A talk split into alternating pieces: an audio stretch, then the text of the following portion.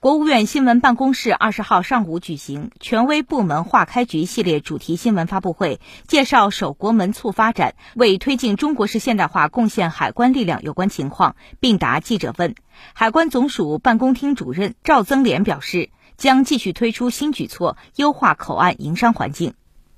口岸营商环境啊，直接关系到广大经营主体的切身利益和获得感。应该说，一段时间以来啊，一直备受社会各界的广泛关注。那么，过去一段时间以来，海关在各方面密切配合下，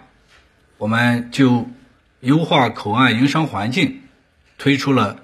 一系列的创新举措，也取得了一定的成效。那么，这些举措呢，概括起来讲，大概有这么几方面：连续五年呢，组织推进。促进跨境贸易便利化专项行动，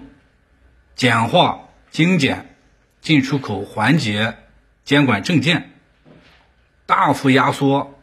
口岸通关进出口货物的这个整体通关时间，深入推进海关通关便利化改革，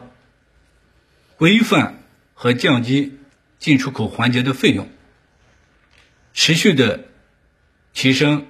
口岸管理的信息化水平等，下一步呢，我们将继续推出新的有力的举措。那么简单概括起来讲，可以用十五个字来表述，就是呢，优设施、搭平台、促联通、强合作、提效能。新华社记者北京报道。